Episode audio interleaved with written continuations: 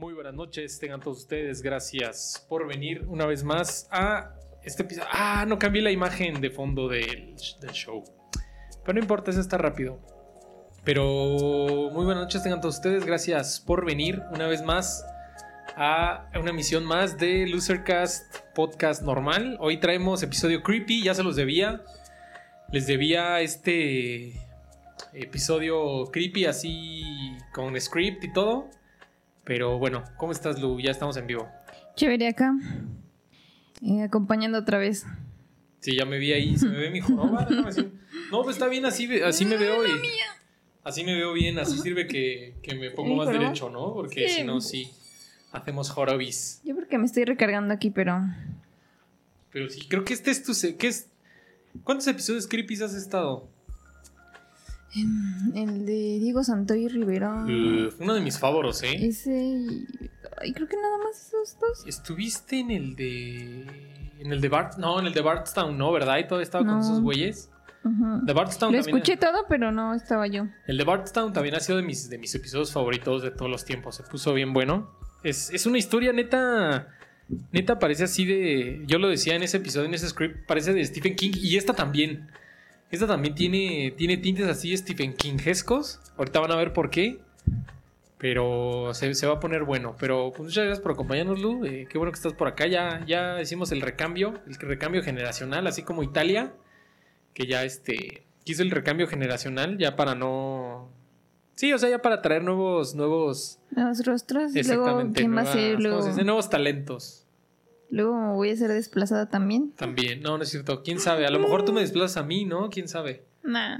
No, quién sabe, pero bueno, eh, pues muchas gracias por acompañarnos. Nada más las, los apuntes de siempre. Recuerden seguirnos en facebook.com, diagonal Lucercast y en Twitter, arroba Lucercast.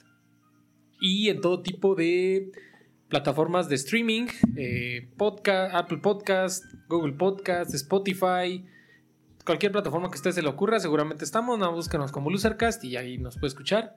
Y si usted quiere escucharnos en vivo, recuerden que estos episodios se graban en vivo los días jueves en punto de las 9 de la noche, hora del centro de México. Bueno, no- ni tan en punto, pero alrededor de las 9 de la noche, hora del centro de México. Mazo. Mazo, mazo. Pero pues vamos a empezar. ¿Tienes algún loser rant? ¿Algo de lo que quieras rantear? ¿O ya, Antes ya le de- entramos? Ya le entramos de lleno. Pues creo que no. No sé tú. Mm, creo que no, ¿eh? Creo que no. Eh, no, la verdad es que ya estoy ansioso por, por entrar a este tema. Eh, eh, está muy chido. Creo que hoy no está tan, tan largo. Espero que dé por lo menos una hora y media, una hora y veinte. No está tan, tan largo como en otras ocasiones. Pero pues igual, ¿no? El mismo trato de siempre. Recuerden ahí en el chat o aquí mismo Tulu, si, si en algún momento... Porque hice un script, entonces lo voy a estar así como medio leyendo y ya saben que como que medio se los narro y así como que le hago a la mamada.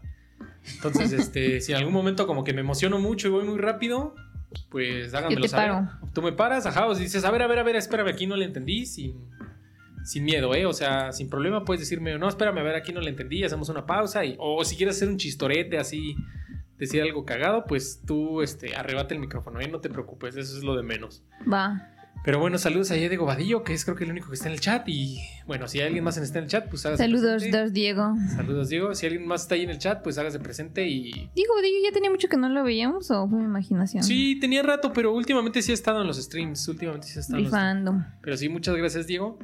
Eh, pues vamos a empezar.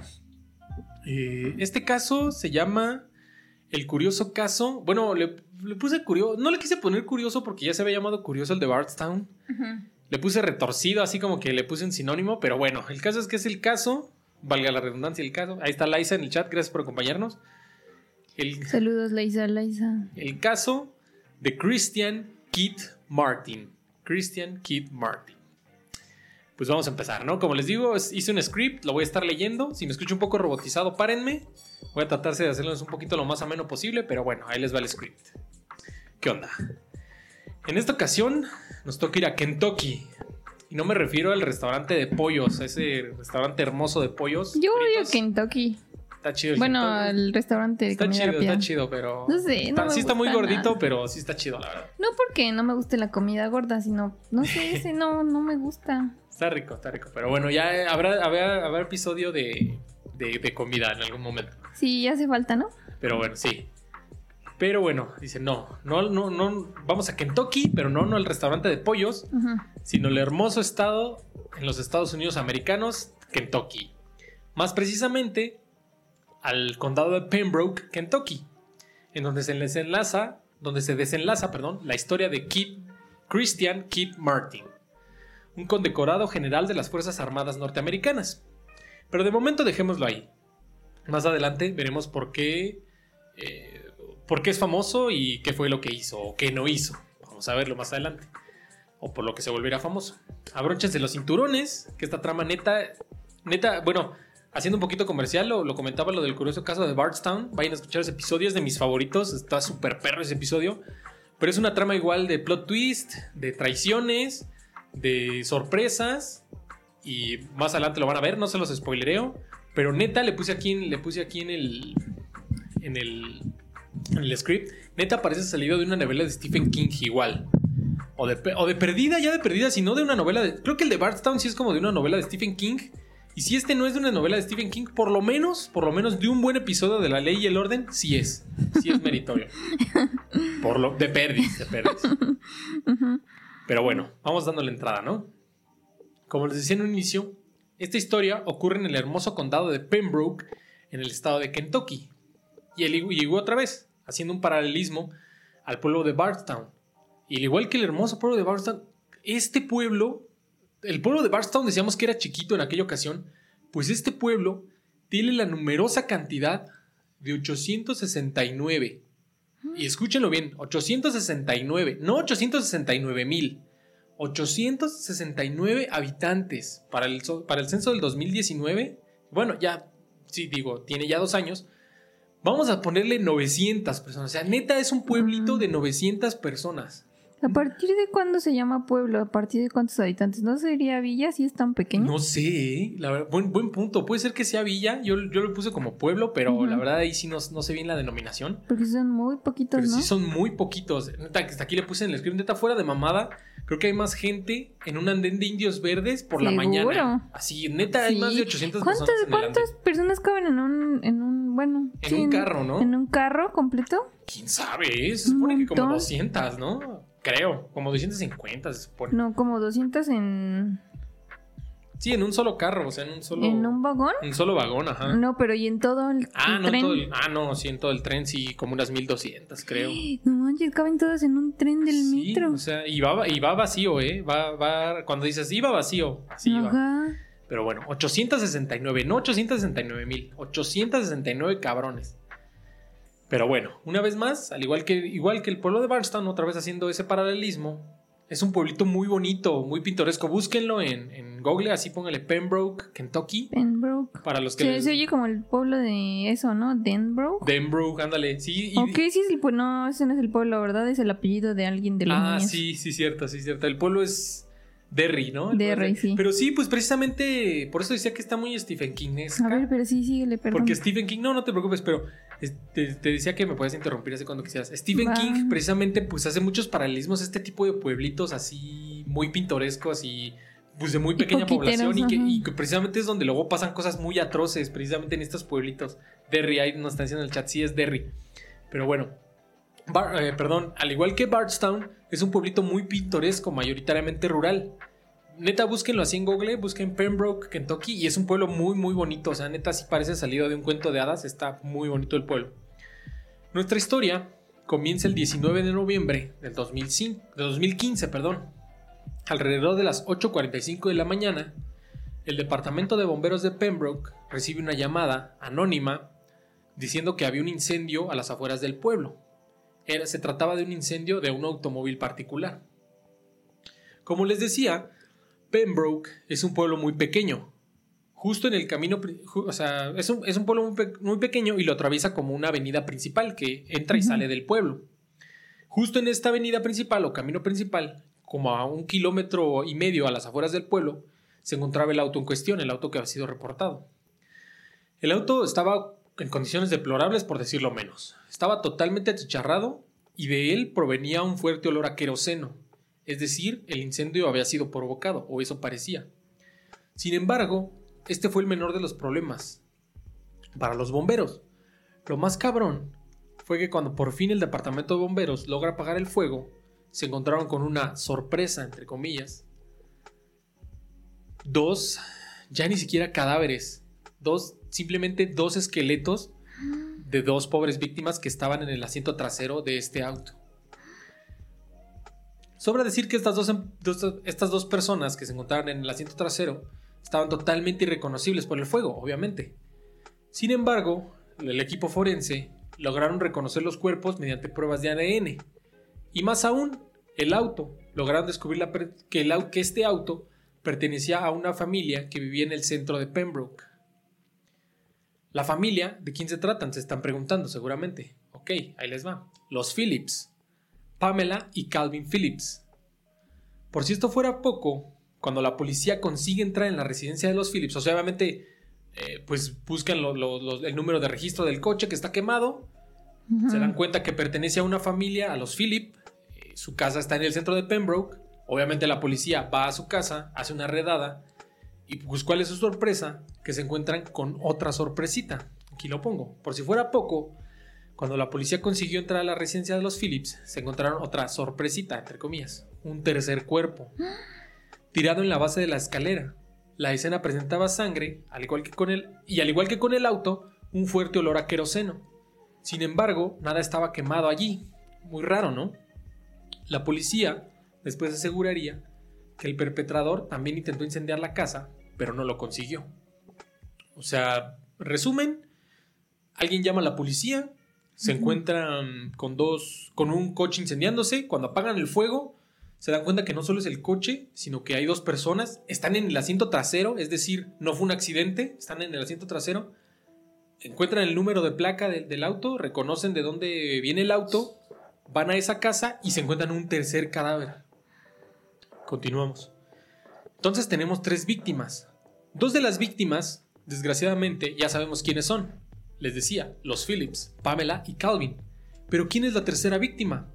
Se trataba de un señor llamado Ed Danserow, de 63 años. Una cosa que es interesante mencionar y que cabe destacar es que Pam y Calvin eran esposos, obviamente. Sin embargo, fue a Calvin al que encontraron después en la casa. Los que estaban en el auto eran Ed y Pamela. Dato curioso. Eh, las víctimas originales, así le puse, del auto, eran Pam, de 53 años, y Ed, de 63. Los tres fueron muertos por arma de fuego, después, después dirían las, las investigaciones.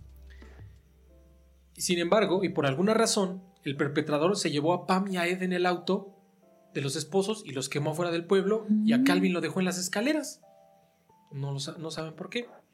Calvin era el esposo. Calvin y Pam eran los esposos y Ed era una persona que hasta el momento no se sabe quién es. Ahorita vamos a. Y Ed estaba con Pamela en el auto. En el auto trasero. O sea, no eran la pareja. Ajá, no eran la pareja, exactamente.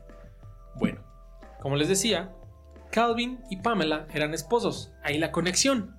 Pero ¿quién carajos es Ed Dancerow? Seguramente se estarán preguntando. Está bien, pues ahí les va.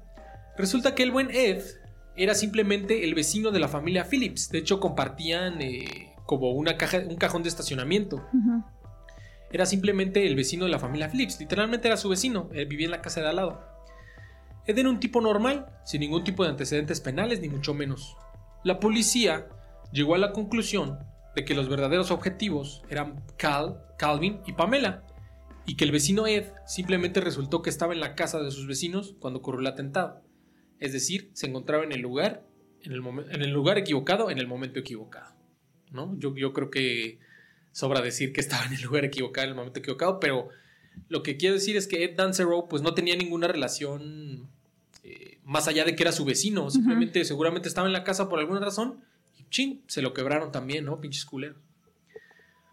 Como les decía anteriormente, ninguno de los tres tenía antecedentes penales ni con ningún tipo de crimen o problema legal.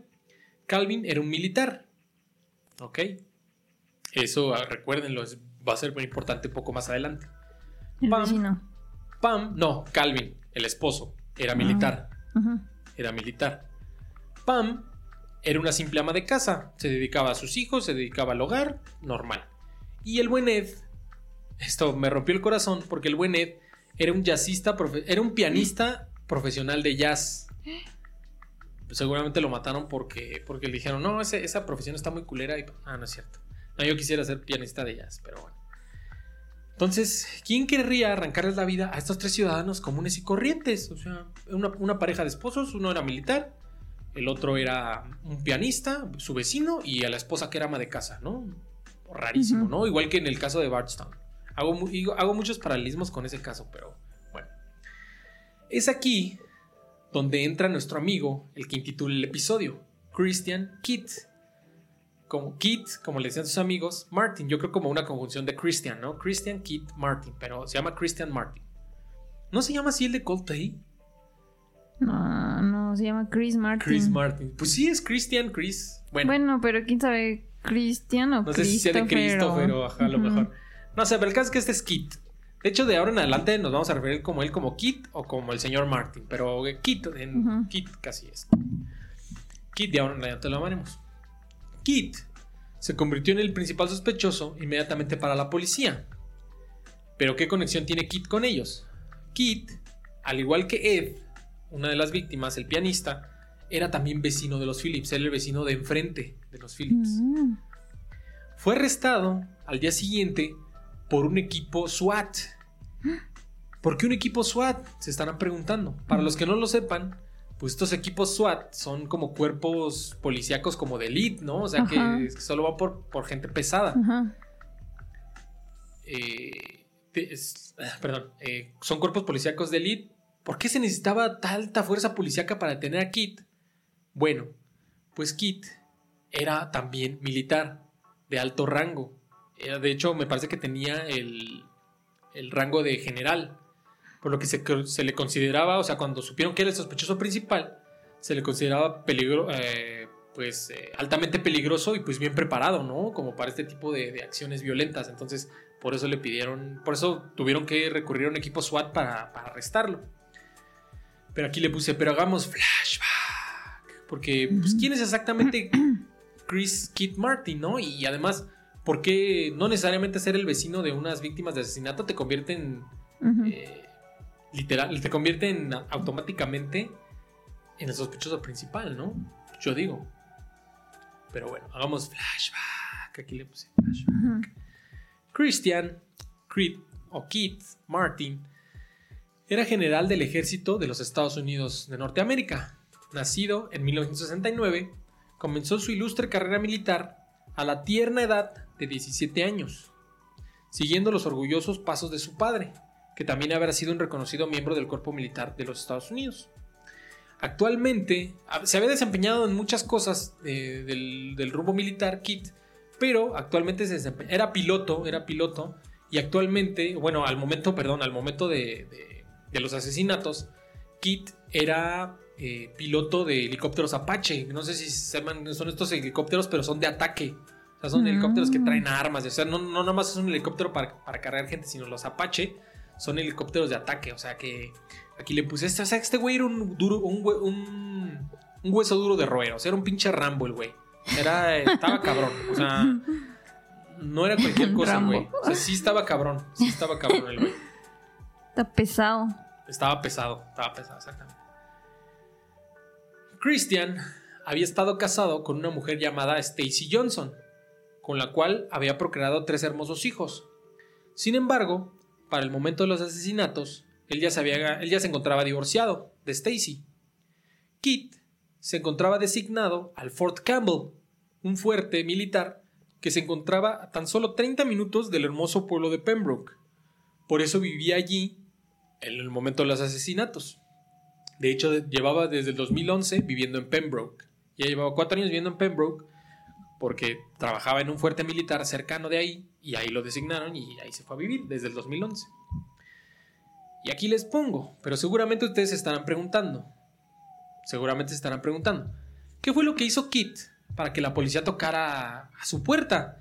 Y no solo eso, sino que incluso con un equipo SWAT, ¿no? Es decir, ser vecino de unas víctimas de asesinato, lo que decíamos hace rato, no te convierte en automáticamente sospechoso, ¿no?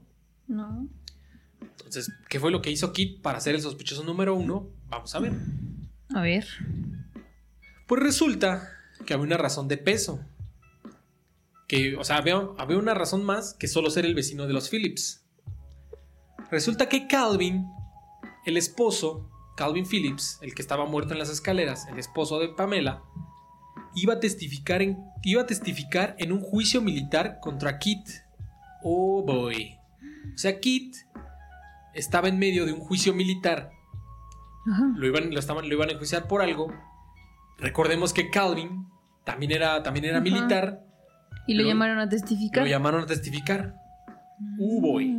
Es aquí cuando, la, Ah. es aquí cuando la policía hace la conexión y, los, y, lo- y no lo suelta como el testigo número uno. Dicen, "Es- debe ser este güey. Tiene bastante lógica, ¿no? Que un asesino mate a la persona que va a testificar en un Contra- juicio contra bueno, él, ¿no? sí, En la corte. Parece que las piezas del rompecabezas empezaban a caer en su lugar. Hasta aquí todo en orden. Pero ¿por qué estaba en juicio? También eso es importante saber. O sea, ¿por qué estaba en juicio Kit para empezar? ¿Qué fue lo que hizo en un principio para que lo mandaran a juicio? Eso también es importante. Vamos a verlo. Ajá. Para esto, entonces, es necesario retroceder un poquito más el reloj. Una vez más, retrocedemos el reloj. Y empezar a hablar acerca de la vida de Kit. Les recuerdo que, que les había comentado hace un, hace un momento que Kit había estado casado con una mujer llamada Stacy. ¿Se acuerdan? Ajá. Stacy Johnson, de la cual ya tenía tiempo divorciado. Sin embargo, el buen Kit, todo un galán, como siempre, como siempre nuestros, nuestros protagonistas de este tipo de tramas, ya estaba vuelto a casar. Actualmente, y estaba, se, se volvió a casar. Y actualmente, o bueno, al, al momento de los asesinatos, estaba casado con una mujer llamada Joan Herman. Joan Herman tenía tres hijos también de una relación anterior. Este es solamente un poquito de contexto, pero esto no es lo importante. Al momento de los asesinatos, John y Kit también estaban peleando un duro divorcio. La razón, John, o sea, Kit ya se había divorciado una vez de una tal Stacy, pero bueno, Ajá. eso ya era pasado. Por eso, pero el otro es Joan, ¿no? John, nada más John, ajá, como Joanna, pero sin la A final. John se volvió a casar con Kit, Ajá. pero se estaban divorciando también. Y estaban peleando un duro, digo, tenían un divorcio muy ríspido. Eh, la razón del divorcio, de acuerdo con John, Kit había estado abusando física y sexualmente no solo de ella, sino de sus hijos también. ¡Qué horror! ¡Qué Uh, asco! boy. No. Uh, boy. No. Hold that thought. Mantengan ese, mantengan ese pensamiento. ahora. No. No vamos a ahondar más en ese tema, pero Ujú. ténganlo en mente. Sí. Yo- Maldito. Y bueno, y, aquí ustedes podrán preguntarse, pero bueno, y en este desmadre, ¿en dónde entran John y... Perdón, ¿en dónde entran Calvin y Pamela y el pianista Ed ¿Por Dancer? qué tenía que testificar? Exactamente, ¿qué tenían que ver? Ahí les va. Joan o Joan era muy amiga de los Phillips y de Ed Ah. Danserow. Los tres la procuraban mucho.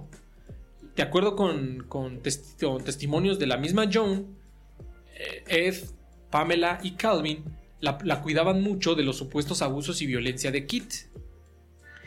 En entrevistas posteriores con la policía, argumentaría que incluso los cuatro, es decir, las tres víctimas y la misma Joan, estaban tomando clases de manejo de arma porque los cuatro temían que algo pudiera pasarles. O sea, como que ya sentían que el Kit Andaba atrás de ellos. andaba atrás de ellos, exactamente. Eso, eso lo la declaró la chingada. misma Joan. Ujú. Ténganlo también en mente un poco. Ah. Vamos a seguir.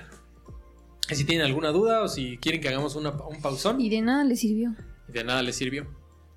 Bueno, a Joan no la mataron, ¿eh? Eso es bien importante decirlo. Mataron a los otros tres amigos, a. Joan no. De acuerdo con testimonios de algunos testigos, su relación era tan cercana, es decir, de estos cuatro, cuatro grupos de amigos, que cuando Joan decidió dejar a su marido Kit, Pamela y Calvin le, le ayudaron a mudarse y la acogieron. Algo que es interesante mencionar, muy importante mencionar, no solo interesante, sino muy importante, es que durante esta mudanza, cuando le estaban ayudando a sacar sus- las cosas de su casa, supuestamente a John, o sea, sacando las cosas de la casa de Kit, las cosas de John de la casa de Kit, para que se fuera ya, lo dejara a este supuesto monstruo, se encuentran con unos CDs con información clasificada del ejército de los Estados Unidos, americanos. Les recuerdo, una vez más, que el buen Calvin también era miembro del ejército de los Estados Unidos. Entonces, muy preocupados, porque esta era una información confidencial y secreta, los tres sacan sus cosas de la casa de, de Kit y llevan los discos al FBI, diciendo que no era algo que una persona debería tener en su, en su domicilio particular. Pero esto no fue lo más impactante. Lo más impactante fue lo que supuestamente encontraron allí. Una supuesta lista de objetivos para asesinar que tenía Kit. Uh, boy. ¿O no? Esto se empieza a poner, neta ya se empieza a poner de película. Y no solo eso. Supuestamente en esos mismos discos había como fotografías de, de los, de, de golpes que tenían los hijos de Joan. Así como... como O que- ya les tomaba fotos como que les los tomaba madreaba. fotos, ajá. Qué pido. Cabe mencionar que un par de años atrás, Joan ya se había intentado divorciar de Kit. Además, eso también es un dato interesante que más adelante cobra relevancia, pero ahorita lo vemos. Sin embargo, eh, les decía que, que Jo- Joan ya se había intentado divorciar de Kit en, en una ocasión anterior. Sin embargo, lo de los CDs es lo que últimamente es por lo que Kit se encuentra en juicio Ajá. militar. Porque, es decir, porque tener información clasificada del ejército de los Estados Unidos en un domicilio particular eh, está cabrón. O sea, Sí. ya, sabes que los, los- ya sabes que los gringos, cualquier cosa que tenga que ver con seguridad nacional, militar, está cabrón, ¿no? Sí. Entonces, eso era por lo que estaba en juicio Kit. Por tener esos pinches, esos CDs que, que su esposa y, y estos amigos llevaron al FBI y dijeron, no mames, ¿por qué tienes esto, cabrón, en tu casa? Eh, y además, pues tenía otro juicio civil por los supuestos abusos a su esposa e hijos. Doble, ajá. O sea, doble. O sea, tenía el juicio militar por, lo, por la posesión de, de información clasificada y por el juicio civil que su esposa había puesto contra él por el supuesto abuso de sus hijos y de ella misma, según. Entonces, eh, todo parece indicar que el kit era una fichita, ¿no? sí. Y ahora ya vemos bien a bien por qué el FBI o las autoridades inmediatamente cuando supieron de Kit dijeron, este güey, este güey es el... Creo que es este güey, ¿no? Sí, es el más, in- más sospechoso. Es el más sospechoso. De- dice, dice Diego Badillo, esto se pone interesante. Sí, la... Bien. The, the plot thickens, la, la trama, la trama se engrosa. Ah, pe- Agárrense, todavía apenas vamos empezando. Mm. Bueno, no, ya vamos como a la mitad. pero- No, no es cierto. Vamos a ver ahorita cómo sale. Bueno, al tratarse de un alto mando del gobierno de los Estados Unidos, este caso, este caso ganó mucha notoriedad en su momento en las noticias locales. Incluso la ex, ex esposa, es decir, Stacy, porque estará la ex, la otra la ex, Ajá, ex, ex, ex, la ex ex esposa Stacy salió en defensa de Kit, diciendo que Kit no era una persona violenta ni mucho menos un abusador. Stacy aseguraba que era Joan la que estaba mintiendo. Pero ¿cómo podría ser? Parecía que, como nos decíamos, parecía que la policía tenía ya casi el, casi el juicio resuelto, ¿no? O sea, Ujú. todas Ya las- tenía pruebas y todo. ya tenía pruebas, todo, el- todo el caso, todo el caso empezaba a caer en su lugar, todas las piezas empezaban a caer en su lugar. Esto fue, esto es como que el primer foquito rojo así de qué pedo, qué está pasando. Pero bueno, podrías decir, a lo mejor eso es esposa, lo va a defender, ¿no? Bueno. Mm. Pero bueno, entonces tenía dos casos ya pendientes. Uno, un juicio militar por la posesión de, de información clasificada en su domicilio. Y dos, el supuesto caso eh, civil o por, lo, por, la- por el abuso que supuestamente cometía contra sus hijos y su propia esposa, ¿no? Pero pues además, pues regresemos al caso original, ¿no? De las muertes. El de las muertes, exactamente. Entonces, en hagamos un pequeño resumen. ¿Quién se encontraba en juicio Son militar? tres. Son tres, exactamente. Kit se encontraba en juicio militar por el uso indebido de información confidencial del ejército. Ajá. Un juicio civil por el supuesto abuso de su esposa e hijos adoptivos. Y además, pues el triple homicidio, ¿no? Cuando el triple homicidio de Calvin y Ed fue perpetrado, y más aún, pues Calvin era, iba a ser un testigo clave en el juicio militar de Kit, que empezaría dos semanas des- O sea, el juicio iba a empezar dos semanas después de que lo asesinaron. ¿Sí me explico? O sea, Ajá. cuando lo asesinaron, faltaban dos semanas para que empezara su juicio, ¿no? Así que Ujú. conveniente, ¿no? O sea, asesinan a este güey dos semanas antes de que empiece el juicio. Qué chingón. Eh, o sea, todo parece coincidir, ¿no? O sea, Sí. Digo, creo que, pues sí, todo parece coincidir. O sea, todo tenía sentido. Por eso para el. FBI No había duda. no había duda. Kit era el, era el, era el, el sospechoso número uno. Pues sí, aquí la razón por la que Kit se convertía inmediatamente en el testigo número uno, como les decía. Es decir, tenía el motivo, eh, iba a testificar, conocía a las víctimas, eran sus vecinos, y tenía el expertise, ¿no? Así me explico, o sea, era un militar, eh, de operaciones secretas, o sea, como les decía, era un hueso, era un hueso, eh, un hueso duro de roer, o sea, era un pinche Rambo este güey. O sea, tenía el perfil completo, el kit. El juicio militar se llevó a cabo y Kit fue encontrado culpable por mal manejo de información confidencial y cargos menores por violencia intrafamiliar, Menores, sí. Menores. Dice que abusaba sexualmente de los niños. cosa que no le gustó a su esposa, dado que al bajar su caso como menor no recibió ninguna compensación monetaria. Sin embargo, a Kit, iba a decir al buen Kit, pero ahorita vamos a ver.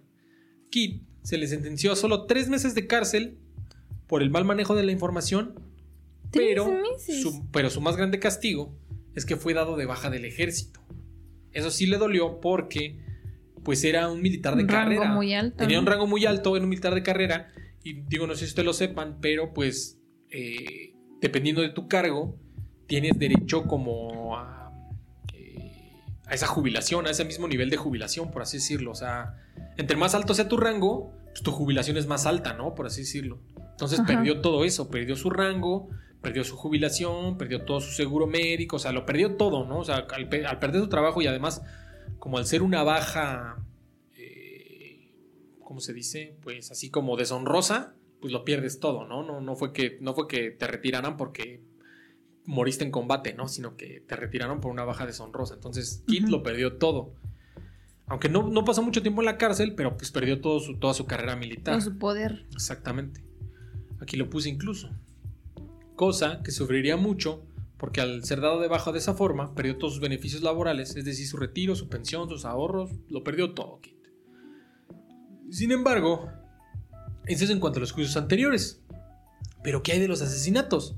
O sea, sí, Ajá. en cuanto, a, en cuanto al- a en cuanto a lo de la información confidencial, se le encontró culpable y, lo- y tres meses de cárcel y lo corrieron del, del ejército. Y en cuanto a lo de la violencia intrafamiliar, solo le dieron un cargo menor y tan tan. Sin embargo, eso es en cuanto a los, ases- a los juicios anteriores. Pero ¿qué hay de los asesinatos? Ajá. Pues Kit siempre si- siguió siendo el, el sospechoso número uno.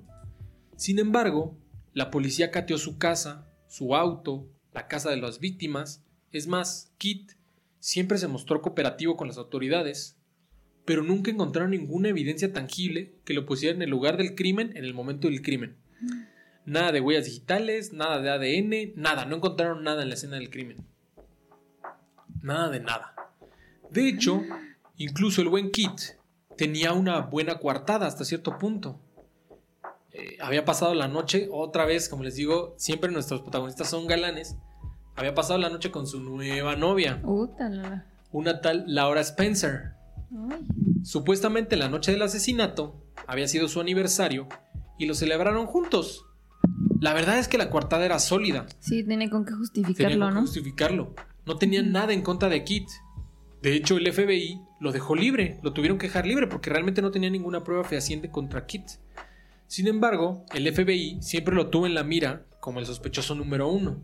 O sea, lo dejaron libre, pero le estaban echando el ojito, ¿no? Así de, "Mm, te estoy viendo, cabrón. Ya para el 2016, recordemos que esto pasó en noviembre del 2015. Ya para el 2016, unos meses después, Kit daría una entrevista para News 4 de Nashville.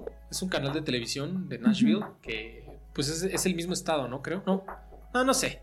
Pero es la News 4 de Nashville en donde el periodista se adentra en la historia de Kit. Y es aquí, es aquí donde el caso da un giro de 180 grados muy cabrón. Cuando lo entrevistan. cabrón, cuando lo entrevistan. Y. les- híjole, bueno. Pues ya les dije que da un giro de 180 grados. No sé si. Bueno, mejor vamos a ver qué es lo que pasa y después hacemos algunos apuntes. Porque quiero hacer algunos apuntes, pero no se los quiero spoilerar. Entonces, vamos con esta entrevista que de hecho se las puse eh, ahí en las fuentes, aquí en las descripciones de este video. O si tú lo estás escuchando en plataformas de streaming, en, la- en las descripciones de este, de, este, de este podcast, les puse las fuentes y esta es entrevista, dura como 20 minutos. Eh, le saqué como los extractos como más importantes y más así más carnositos que hacen que la trama dé un vuelco de 180 grados. Pero les dejo la entrevista íntegra por si se la quieren chutar, ¿no? Ahí está íntegra. Incluso, e incluso pues en el canal original que salió en, en News for Nashville, eh, en un principio, pues ellos la presentaron en, en su programa de noticias, pues editada, ¿no? O sea, como que con unas partes cortadas y así más ágil. Y después la publicaron en su página de internet Completa. eh, completa, así íntegra. Ujú. Incluso hasta ahí dice, no, full, no sé qué, y dura como 20 minutos. Pero ahí se las pongo en, la- en las fuentes por si la quieren ver.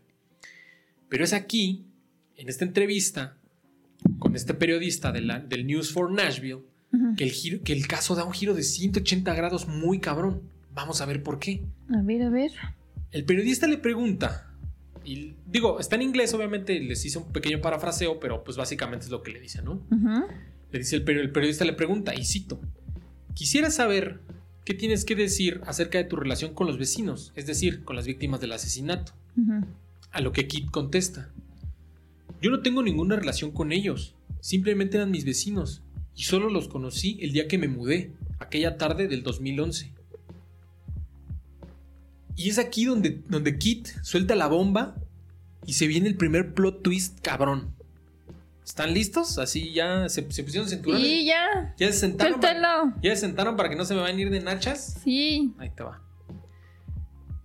Kit asegura en esta entrevista, y se ve muy seguro, y por eso era lo que les quería decir ahorita. Ahorita que termine con lo de la entrevista, lo comentamos. Kit asegura en esta entrevista que Calvin y Joan tienen, estaban teniendo un romance, eran amantes. Calvin, el esposo, y Joan eran amantes. Su ex esposa, ¿no? Su ex esposa, su ex ex esposa, su segunda esposa, porque ya recordemos que ya tiene tres. Ajá. Entonces su segunda esposa, con la que estaba casada en ese momento, estaba teniendo un romance con Calvin. Ah, por eso estaban juntos en el auto atrás. Oh my no eran gosh. pareja. Oh my gosh. Ah.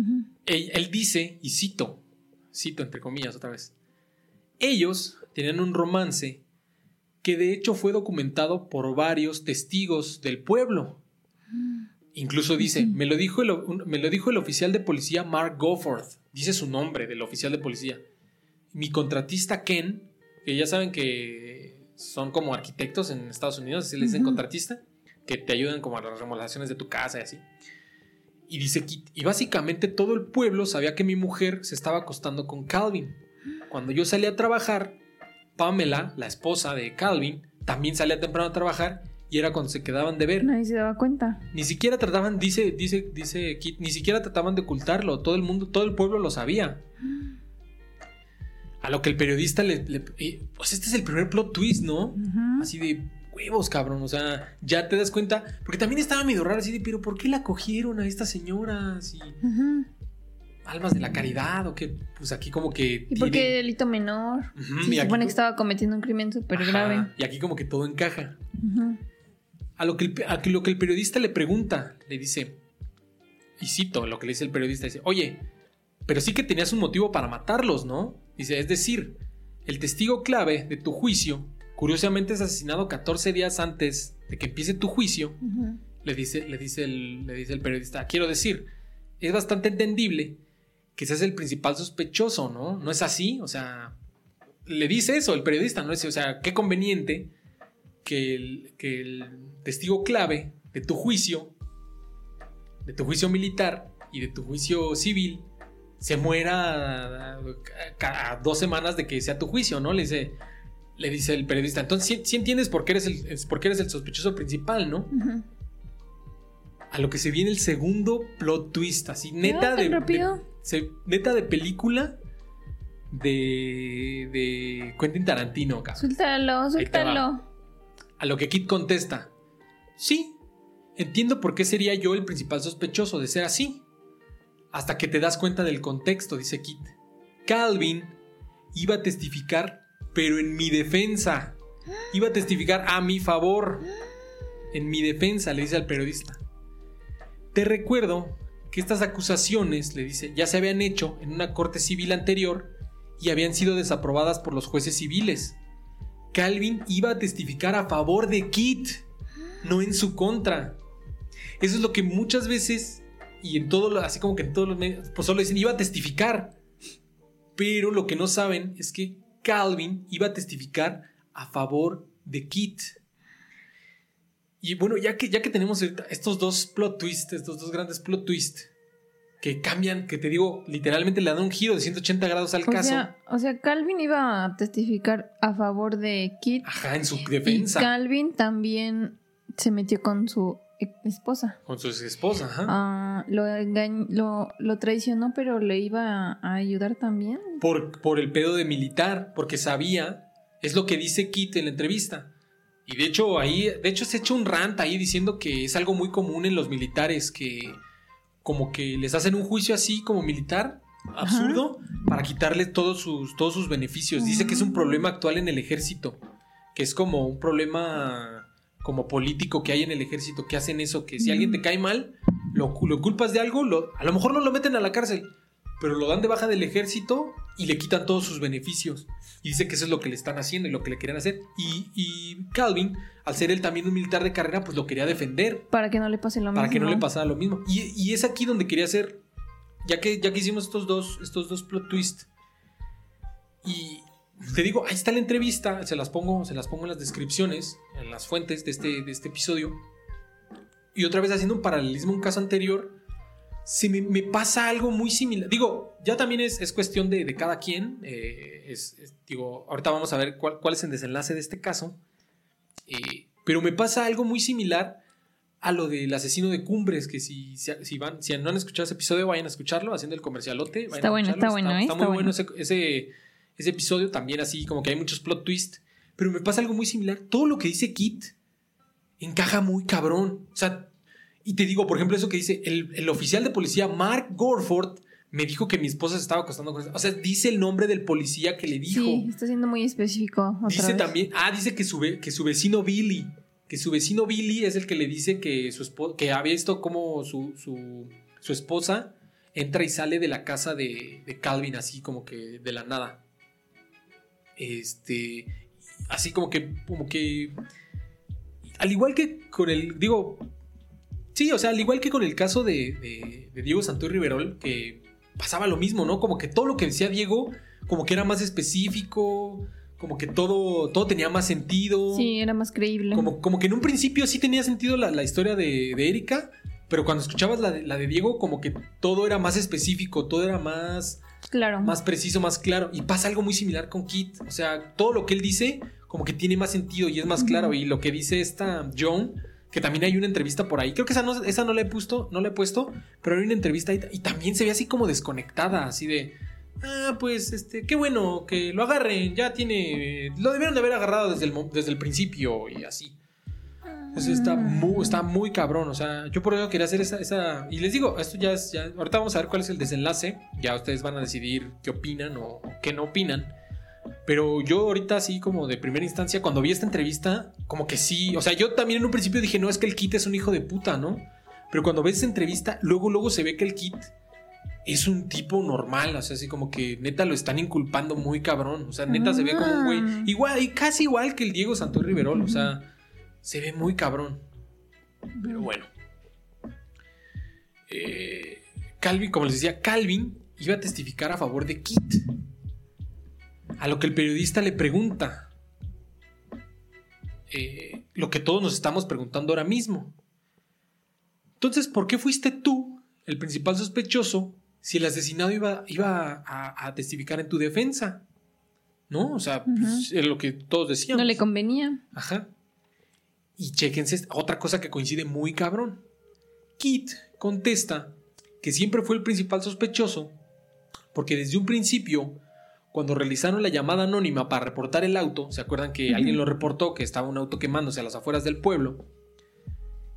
Era la voz de una mujer y le dijo a la operadora que todo esto era culpa del general del ejército Christian Kit Martin. Y dice Kit, nadie en la comunidad de Pembroke sabía que yo tenía el rango de general. La única que lo sabía era mi esposa. No pudo haber, no pudo haber sido nadie de los vecinos que llamó para hacer esa llamada anónima porque nadie sabía mi rango militar. Dice, yo nunca me presentaba con mi rango militar, ni vestía mi uniforme como civil, nada. Uh, boy, hasta aquí le puse, uh, boy, la, la, la trama se engrosa, o sea, ya te das cuenta y pasa lo que te digo, o sea, los policías hicieron la incrustación, se les hizo que este güey era el primer sospechoso y no buscaron a nadie más. Y, todas las cosas todas, todas las cosas empiezan a empiezan a a, este, a coincidir, o sea, está muy cabrón. ¿Qué, qué saludos, Beno Rames? Saludos ahí en el chat. Saludos, Lástima que llegas al medio, pero no te preocupes, después lo escuchas. Se bien bueno, ¿eh? Después lo escuchas grabado. Porque ahorita ya se vino el plot twist. Pero bueno. Por si esto fuera poco, Kit, a sabiendas del romance que su esposa tenía con Calvin, contrata a un investigador privado. O sea, como. Ya ves que en Estados Unidos proliferan estos investigadores privados. Ajá porque sabía que, bueno, ya le habían dicho que su esposa estaba engañándolo con, con Calvin. Eh, esta investigadora privada, es una, es una mujer, esta investigadora privada, tiene una conversación privada, por así decirlo, con Calvin, pero pues como es una detective, la está grabando, está así microfoneada, la está microfoneando. Y la investigadora, así como de forma anónima, de forma anónima, sin darse cuenta que que lo están grabando. Bueno, más bien, ella sí sabía, la investigadora Calvin no sabía que lo estaban grabando. Le pregunta directamente a Calvin que qué tenía que declarar acerca de los abusos que, que, Kit supuestamente perpetraba a Joan. A lo que Kit dice que, que a lo que Calvin dice que no tiene conocimiento alguno de que Kit maltrate a Joan para nada. Dice, no, yo, Kit es un tipo normal, es un, güey chido, es mi vecino y es chido, ¿no? Y de hecho, pues ahí está también esa, esa entrevista, eh, también está ahí en YouTube. O sea, esa como, es, esa, ese audio como, ¿cómo se dice? Encubierto, está ahí. Entonces, nos damos cuenta que es Joan la que está inventando todo. Es más. Joan es la tercera, ¿no? No, Joan es la segunda. La tercera es Laura, esa pues no tenía nada que ver, esa nada más supuestamente estaba con ella la noche de la noche de los asesinatos. ¿Ya, ¿ya te hiciste bolas? Joan es la que está engañando a Kit, ¿no? Ajá. Es más, recuerdan que Kit, ah, eso sí, no, no sé si lo dije, pero en un momento de la entrevista, Kit se refiere a su esposa Joan, dice, no dice mi ex esposa, dice la que creí que era mi esposa. Y el periodista le dice, ¿por qué, ¿por qué te refieres a ella así, no? Dice, pues sí es tu ex esposa, pero sí fue tu esposa en su momento. Y yo le puse aquí, ¿por qué se refiere a ella así? Se preguntarán, y con razón. Pues resulta que Joan estaba casada con otro cabrón, del cual nunca se divorció. De hecho, la bigamia es un delito en varios estados de los Estados Unidos. Pues resulta que el matrimonio de Kit y Joan nunca fue legítimo. Ella estaba casada con otro cabrón. Ah. LOLs. Y aquí le puse así un gran. Aquí le puse así grande LOLs. Porque le puse. Lo, cual se me hizo por demás irónico. Porque se supone que todo el desmadre empezó por la demanda de divorcio de Joan a Kit. Ajá. Y resulta que nunca estuvieron realmente casados, porque es hasta lo que dice, por eso dice que la que creía que era mi esposa, porque, y le pregunta el periodista, ¿pero por qué le dice así?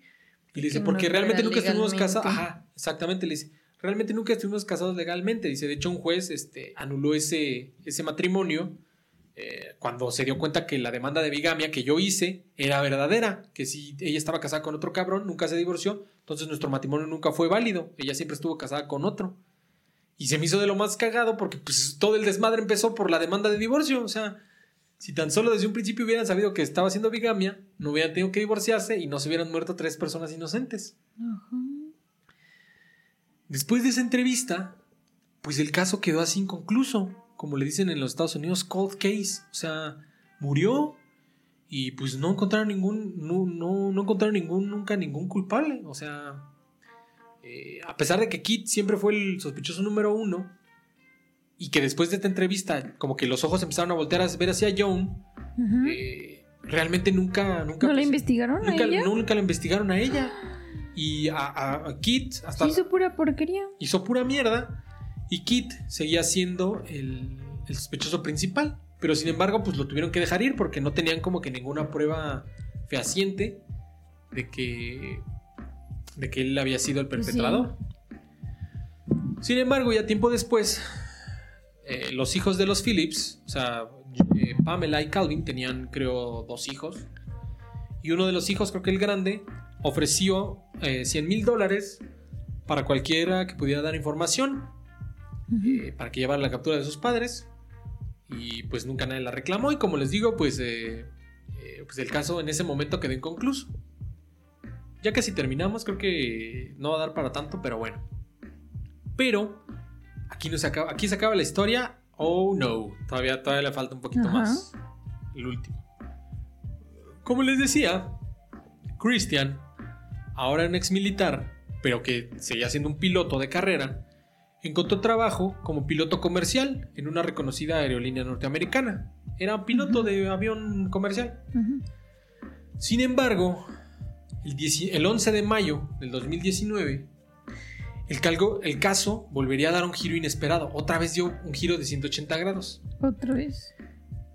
Mientras, mientras el buen Kit, ya como piloto comercial, ahora sí ya le puedo decir el buen Kit, mientras, mientras el buen Kit preparaba un vuelo comercial del aeropuerto Muhammad Ali en Louisville, Christian Kit Martin, Louisville ya era el lugar donde vivía, eh, después de todo este pedo, eh, dejó Pembroke, como lo corrieron del, ejército, pues se fue de vivir a ahí de Pembroke, se fue a vivir a Louisville, encontró trabajo como piloto y vivía en Louisville, ¿no?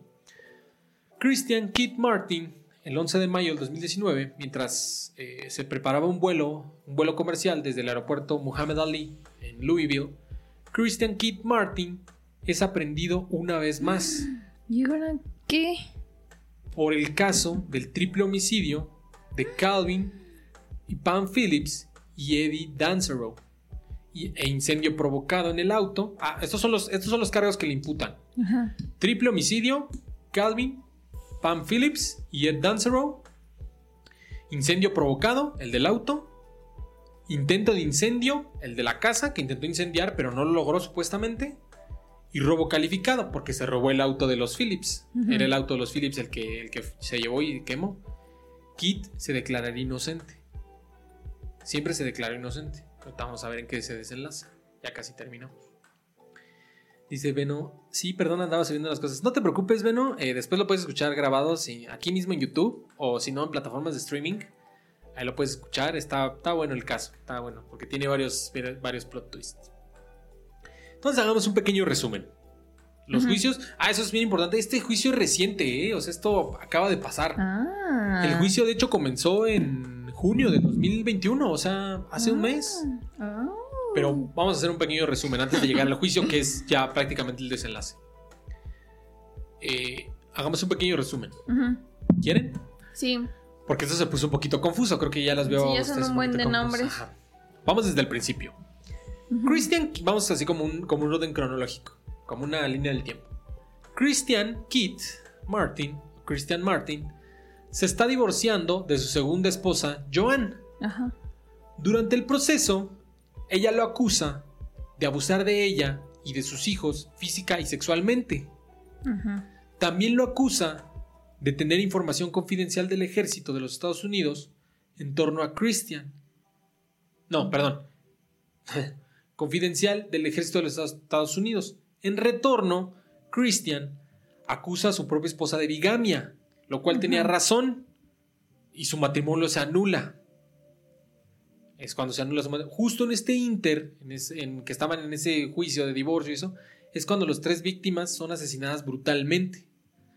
Durante cuatro años, durante, lo he puesto aquí durante muchos años, pero bueno, fueron cuatro años, porque fue en el 2000, 2015, lo aprendieron en el 2019.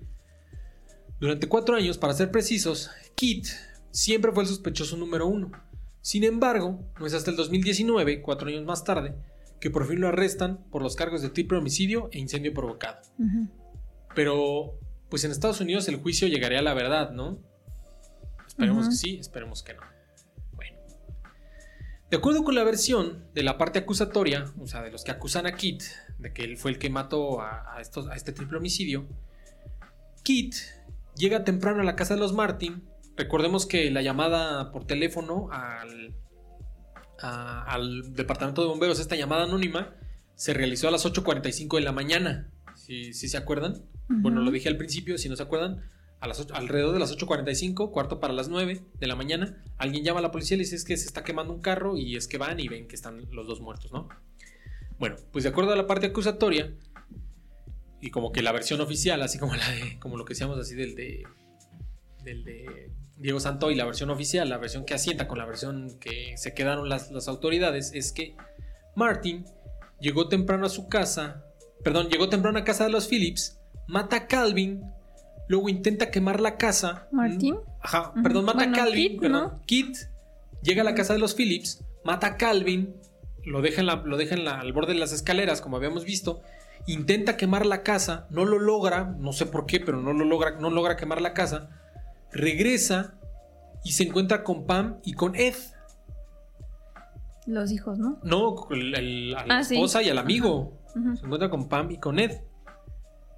Eh, y como, como simplemente como lo decíamos en un principio, las investigaciones del FBI apuntan a que pues, Pam y Ed simplemente estaban en el lugar equivocado en el momento equivocado, ¿no? O sea que Kit siempre nada más iba por Calvin, pero pues se le atravesaron Ed y mm. Pamela y pues se los escabechó, ¿no? Así como que pues, ya estaban aquí, pues ni modo, ni para no dejar testigos, ¿no? El objetivo era realmente Calvin. Entonces Martin, o bueno, Kit, regresa, los mata, por alguna, los mata a los tres, por alguna razón, nada más se lleva a los dos, nada más se lleva a los dos, a, a, Ed y a Pamela. Calvin lo deja en las escaleras, ¿por qué? No sé. Y nada más se lleva a Pamela y es cuando eh, deja el bota el auto a las afueras de, de la ciudad de Pembroke y acto seguido quema el auto con queroseno. ¿Por qué nada más se llevó a los dos? No sé. O sea, es lo que no entiendo. O sea, ¿por qué nada más se llevó a los dos? ¿Por qué nada más se llevó a. a. a Kit? Que diga, ¿por qué nada más se llevó a Ed y a Pamela? ¿Por qué no se llevó a, a también a. Supone que como que el chiste del incendio era como pues tratar de desaparecer los cuerpos, ¿no? Supongo. Ajá. ¿Para qué nada más se llevó a los dos?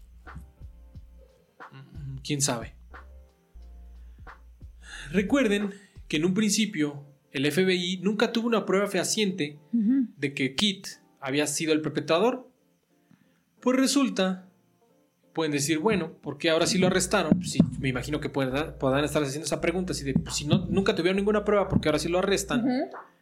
Pues resulta que se encuentran un casquillo de bala en la casa de los Phillips cinco meses después de que se hayan perpetrado los asesinatos.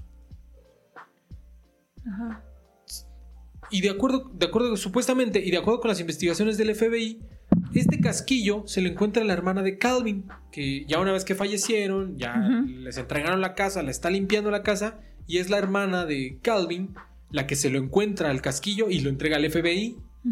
Y este casquillo coincide con un, con un arma que sí poseía, que sí poseía Kit, o sea, sí era el mismo calibre. Se lo entrega a las autoridades pues resulta que este casquillo sí coincidía con las armas que Kit poseía. Pero si esto no fuera evidencia suficiente para enjuiciarlo, esto sí se me hizo de una mamada, pero pues esa es la, versión oficial y eso es por lo que lo enjuiciaron a Kit. Esto sí me hizo de pinche broma, pero igual después de cinco meses en la casa de los, de los Phillips, se encuentran en la escena del crimen la placa de identificación de, Chris, de, Chris, de Christian Martin en la escena del crimen. O sea, no sé si han visto que los militares traen como una chapita, que de hecho en inglés se llama dog tag. No sé cómo le llaman en español. Pero sí es haz de cuenta como si fuera la placa de un policía, que es como la que le identifica. Esa madre se la encontraron en la casa de los Phillips, supuestamente. Cinco meses después. O sea, no hubo investigaciones en el Exacto, o sea, en el momento no le encontraron. Y luego. Bueno, vamos a terminar y ahorita hacemos ese comentario. Y aquí yo le puse, uh, boy. Me estás diciendo que un militar experto en asesinatos simplemente va a dejar su placa de identificación en la escena del crimen. O sea, no mames, o sea. Es a propósito. O sea, es como si casi casi les deja su licencia de conducir y un papelito así de fui yo, ¿no? Creen que fui yo. Ajá, o sea, para, que, vean. No mames, o sea, eso se ve más plantado que nada. Sí. O sea, el chiste era inculpar a Kit. Entonces estaba plantada su ex esposa aquí le puse yo, ¿no? Casi, casi, casi, casi les deja una notita con. Con este. Con fui yo. ¿no? Ajá, así de fui, fui yo, firmado Christian Kid Martin, ¿no? Pero aquí no se termina. Si todo esto se les hace una mamada, el casquillo cinco meses después, la chapita cinco meses después, pues aquí no se acaban las discrepancias. Un vecino de Pembroke asegura que en la madrugada del 17, creo que ¿qué, qué día fue? ¿19 o, die- o 18? Se me olvidó. Eh, ay, ay, ay, 19. Entonces, la madrugada del 18, perdón, un vecino de Pembroke, otro vecino, asegura que la madrugada del 18 él escuchó un fuerte bang, se escuchó una fuerte detonación, es decir, de una de bala en la madrugada. Incluso dice que sale a investigar, si, como que pues, escuchó el bang y dijo. ¿qué pedo, no? Y sale a investigar, o sea, como que salió de su, así como que salió a su porche, ¿cómo se le llama? Sí, ¿no? El, ¿Pórtico? el pórtico, así como a su puerta, para ver qué pedo, ¿no? A ver si podía distinguir algo, algo así, como asomándose. Y de hecho, de ese también hay video, o sea, está como el video de vigilancia de la casa de este vecino. Y sí se ve que se, se ve hasta como una luz así, se ve como una luz. Y se ve como su perro está afuera y sale el dude así como a su pórtico y así como que está viendo así de qué pedo, ¿no? Así como que qué pasó. Y ya como que no ve nada y se vuelve a meter. Pero ya se dieron cuenta de la discrepancia aquí, una vez más. Una bala. El vecino asegura, y está el video, que fue en la madrugada. Ajá. La- el, el juicio oficial dice que Kit los mató en la mañana. Ajá, sí. Entonces no fue en la mañana, alguien fue en la madrugada. Pero bueno, supuesta, aquí le puse, ¿no? Sal- escuchó un fuerte bang en la madrugada. Incluso dice que salió a investigar si podía haber algo. Se ve que sale a la puerta de su casa como a asomarse. Se dio cuenta, y ya le puse, se dieron cuenta de la discrepancia. Supuestamente Kit los habría matado la mañana del 19, no la madrugada del 18. Ujú. El motivo de la parte acusatoria seguía siendo el mismo, que Calvin era un testigo clave en el juicio contra Kit y que fue por eso el motivo de su asesinato. Sin embargo, como ya sabemos, esto es totalmente al revés. Calvin iba a testificar a favor de Kit en su defensa. Y, y aquí les puse así como que en mayúsculas aquí al script. ¿Quién no era? quería que lo defendieran. quién era la persona que más iba a salir perdiendo si Calvin testificaba a favor de Kit. Pues, ding, ding, ding, ding, ding, 10 puntos. Joan Sí, John, su ex esposa. estaba furiosa porque ya había perdido el primer juicio, el civil, y ahora iba a perder también el militar, el que iba a hacer efectivamente que lo corrieran. Entonces dijo, no, este güey de Calvin no puede testificar a su favor y se lo quiebra. Pero bueno. Ese fue el, de hecho, ese fue el argumento de la defensa de Kit, que había sido Joan, que era la verdadera asesina y que trató de culpar a Kit. Todo coincidía mejor, la verdad. Las evidencias platadas fueron seguramente por Joan. Es decir, Sí. ella tenía acceso a sus pertenencias y también a sus armas. Y neta, eso de que. eh, bueno, eso ya la puse. Y neta, eso ya como que a título personal, como lo que les decía al principio, se me hace muy similar al caso de, de Cumbres. Creo que todo lo que dice Kit es como que más preciso, más. eh, Consistente. como que más consistente, como que todo tiene más sentido. Y es Joan la que se ve muy. como muy errática, muy distante, muy titubeante, exactamente. Eh, de hecho, en las fuentes, aquí le puse, les voy a poner una entrevista con Kit y con Joan y del juicio. Y la neta, Kit siempre se ve más convencido todo el tiempo. O sea, así como que dice así de, no, no, yo, yo no hice nada. Sí Y- se nota cuando alguien dice mentiras. sí, la verdad, sí. Se nota cómo observan, hacia dónde miran, mm, qué gestos hacen. Es evidente. En lo, en lo ya lo puse yo aquí, en lo personal, a mí siempre me dio más, siempre, la verdad, digo, por eso me gustó este caso, porque sí fue así como de película, sí me hizo el, el plot twist, o sea, yo todo el tiempo sí pensaba que sí, Kit era, era, el, muy claro. que Kit era el, el villano y era el culero, y no, ya, ya después viendo las entrevistas y como que adentrándome más en este rabbit hole, no mames, sí te da más, sí te da un chingo más de confianza Kit que, que Joan. O sea, Joan es la que sí se ve que está bien pirada también. Te digo que salen entrevistas y así como desconectada, así de, sí, que lo arresten y sí, estuvo muy feo todo eso que vivimos. No lo puedo creer que nos haya pasado eso, así. No Bien sé, muy feo. ¿no? Sí, como que viene, ajá, sí, bien actuadote.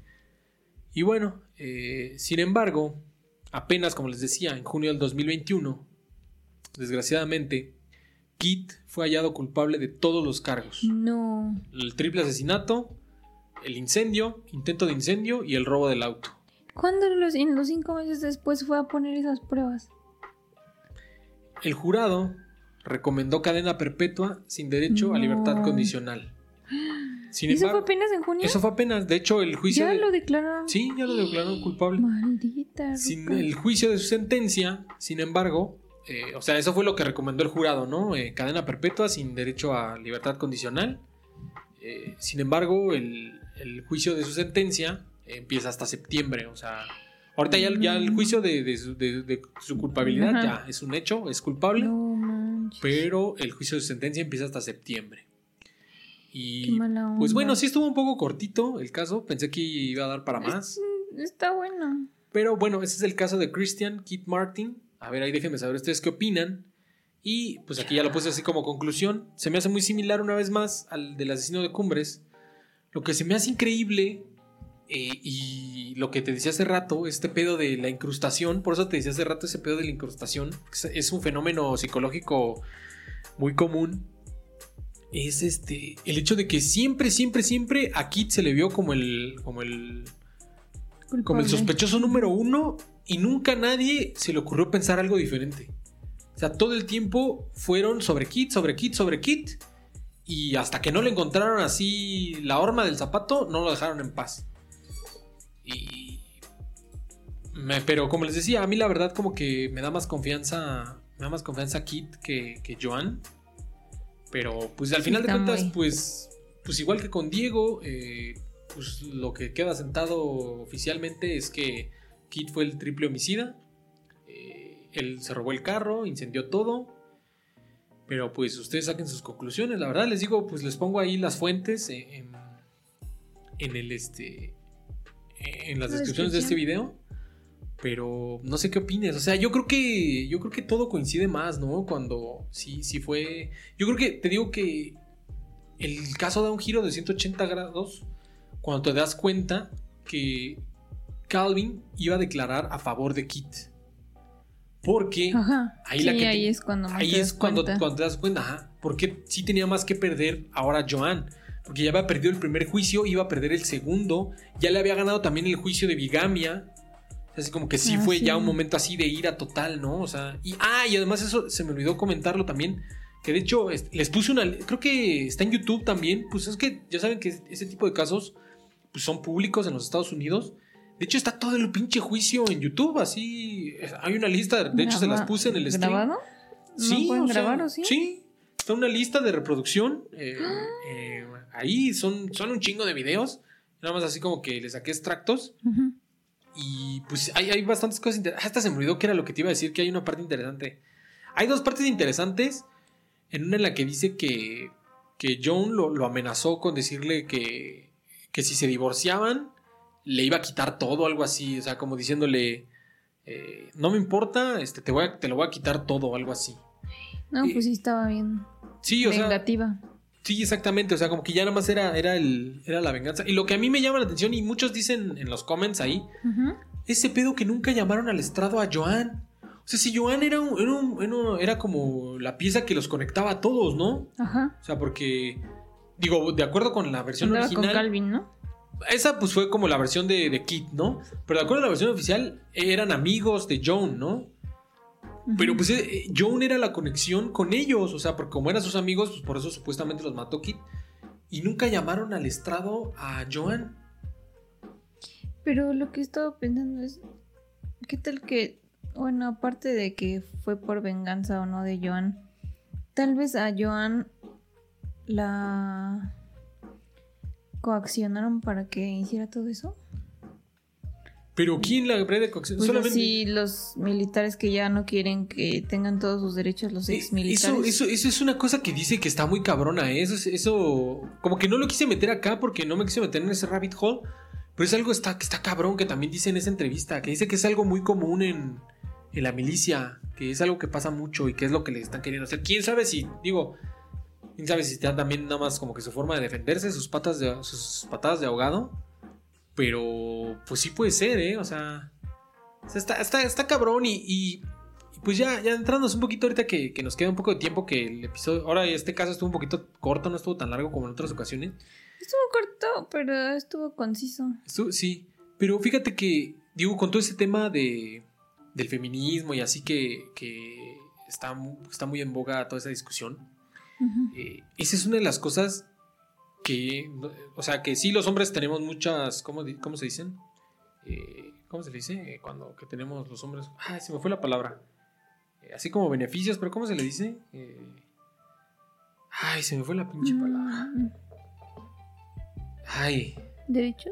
No, no, o sea que los hombres como que, como que simplemente por el hecho de ser hombres como que, como que tenemos algunos beneficios por encima de las mujeres, como eso de que no nos acosen o que nos podamos vestir como queramos, privilegios, ¿no? Privilegios, ajá. Como que los hombres tienen algunos privilegios sobre las mujeres, es verdad, es verdad que es así, pero en algunos casos como este, esos son privilegios como femeninos. Siempre que es un caso así como de crimen, como que siempre se van sobres por el hombre. O sea, como que el hombre es el primer, es el primer sospechoso. Ah, igual que lo que pasó con el asesino de Cumbres. De hecho, igual que también es un caso que les quiero traer, spoiler alert, eventualmente, es el caso de... ¿Cómo se llama? Adriana... Juana Samperio, la, la Matavejitas. Muy, por una de las cosas, digo, les voy a spoilear un poquito, pero una de las cosas por las que nunca, o por las que se les escapó tanto tiempo la Matavejitas, ¿Por qué no sospechaban de una mujer? Exactamente, porque todo el tiempo pensaron que era un hombre. Todo el tiempo pensaron que era un hombre. De hecho, incluso ya cuando tenían como un retrato hablado, ya tenían incluso como un busto, eh, decían que era un transvesti. Sea, no, no creían, que era, nunca una creían mujer. que era una mujer, ajá. Y eso es como un privilegio. Como que, digo, sí, obviamente sí, los, los, los, hombres sí tenemos más, más privilegios. Sí, ya me lo dijeron en el chat, privilegios, privilegios. Sí, gracias, gracias. Este. perdón, es que se tuvo mi lapsus. Eh, este. Eh, que sí, los hombres sí tenemos muchos privilegios por encima de las mujeres, pero ese, por ejemplo, en el caso, siempre en los casos eh, como de crimen, siempre, siempre como que van sobres primero por el hombre. O sea, aunque todo apuntale a la mujer, como que no sé por qué tenemos pensado, arraigado, que los hombres somos como más violentos, así como que de, por sí. Sea, eso está cabrón. O sea, Sí, también está. Dice, dice el Beno Reims, esa matavejita rondaba por mi rumbo. Sí, pues rondaba por los rumbos de. Pues es que rondó por muchos lados. Eh, vamos a traer el episodio. Yo creo que sí está bueno porque está, bueno, está bueno ese episodio. Pero. Pues ese queda el caso, el, retorcido caso de.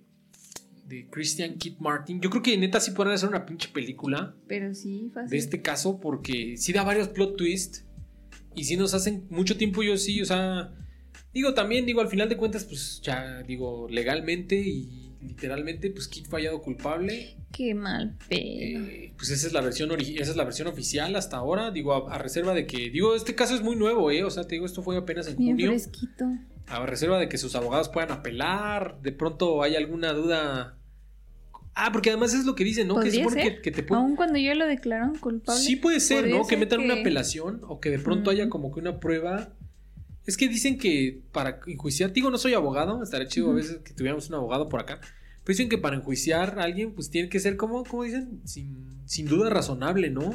yo creo que. Tener un abogado. Yo creo que si bien eh, a lo mejor el buen Kit también, es que también tenía todo el perfil, la verdad. O sea, como que así como el buen Ed Dancer estuvo en el lugar en el momento equivocado, pues él también, ¿no? Como que tenía todo el perfil así de Rambo eh, volador de helicópteros Apache y así. Super macho men. Super maldito. Ajá, super maldito macho men. Pero, pues yo en lo, en lo personal, si bien a lo mejor, eh, o sea, lo que me refiero es, no, estoy seguro de que haya sido Joan, no estoy seguro de que haya sido Kit. Lo que sí es más injusto es que sí hayan enjuiciado a Kit, o sea, porque sí había una duda razonable, o sea, sí había una duda como para pues, como para darle una segunda oportunidad, ¿no? O sea, como para no juiciarlo por lo menos cadena perpetua, no sé. O por lo menos traer a Joana al estrado, ¿no? Sí, porque nunca, nunca testificó. ¿Qué cabrón. Dice, bueno, pueden enjuiciar y en el proceso desvirtuar o acreditar las pruebas dependiendo de la parte que sea, si es acusadora o defensora. Sí, pues seguramente yo creo que van a meter ah. muchas, va a meter muchas apelaciones y... ¿Beno es abogado? Ah, no sé, ¿eh? a lo mejor. Cuéntanos qué Cuéntanos si es abogado. Bueno, pero bueno, pues ya no les hago más largo este episodio. Eh, nada más ahí fueron los apuntes finales, nada más así como para comentarios finales. Con los comentarios finales. No sé si, si quieras agregar algo más. O No, pues hayas fue mi máxima. La, la mi máxima sospecha.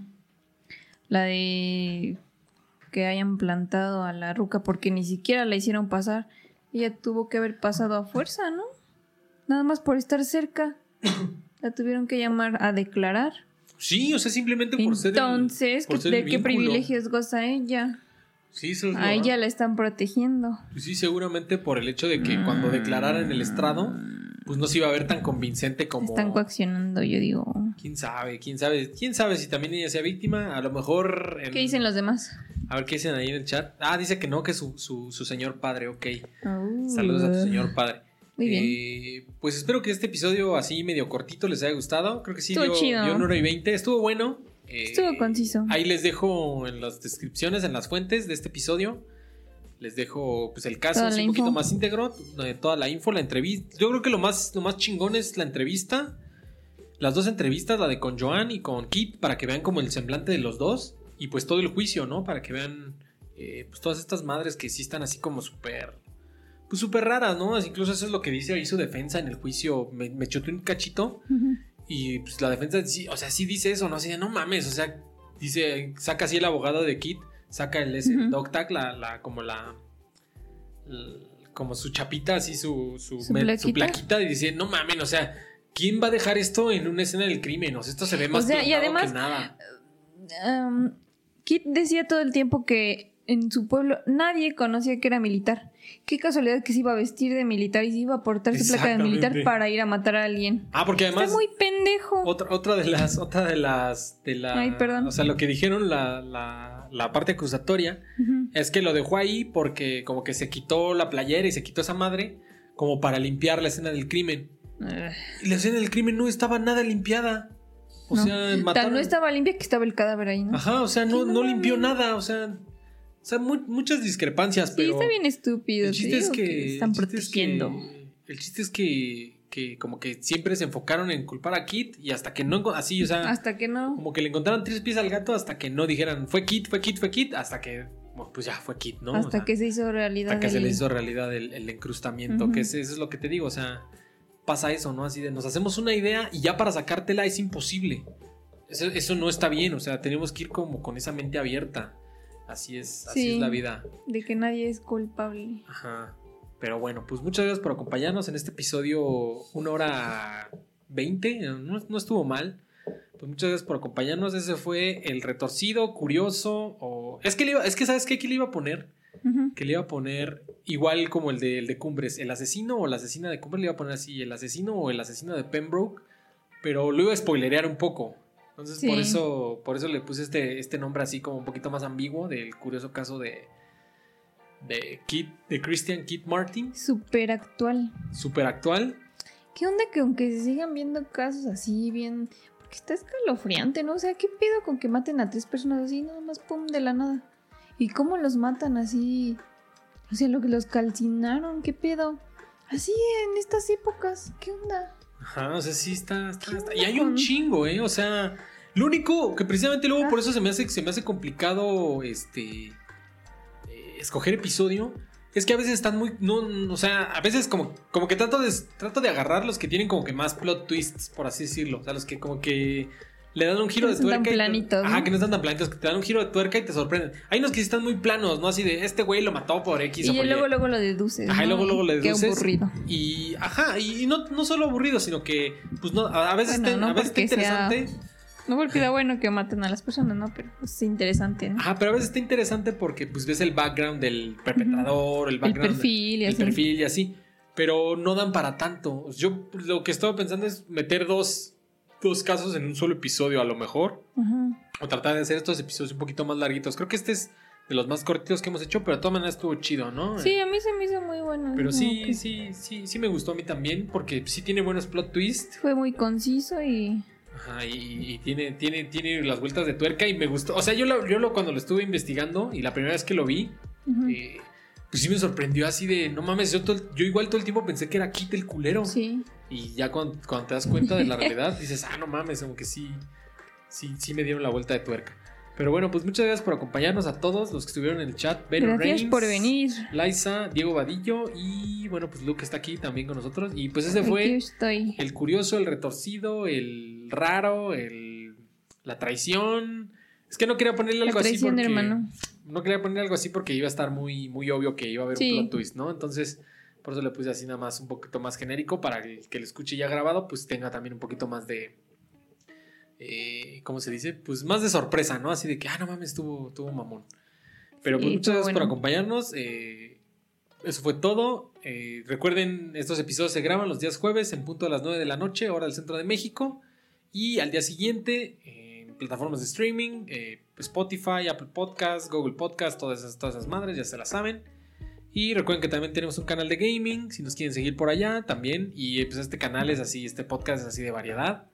Entonces cuando quieran, También pueden proponer temas para. para también pueden aquí, ¿no? proponer temas. De hecho, alguien me propuso uno. ¿Quién fue? Creo que fue Axelito. Ya tiene.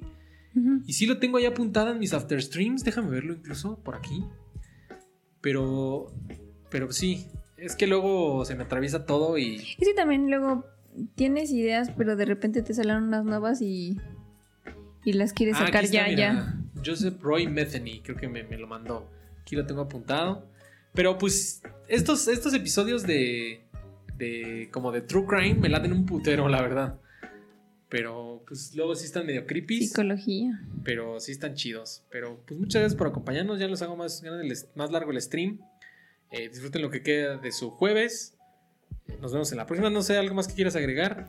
Nada, gracias por la invitación, estuvo chévere. Bueno, pues muchas gracias por acompañarnos. Eh, dice Beno, lo que escuché estuvo chido. Escúchalo desde el principio para que, digo, ya, ya va a ser un poquito spoilereado porque ya supiste el desenlace. Pero escúchalo desde el principio para, Sí. que, para que veas el plot twist. Pero pues bueno, yo soy Pablo, Lu, nos vemos en la próxima. Muchas gracias a todos. Losercast out. Peace. Peace. Gracias, banda. Nos vemos Peace. Peace. cuando nos veamos. Chao. Bye.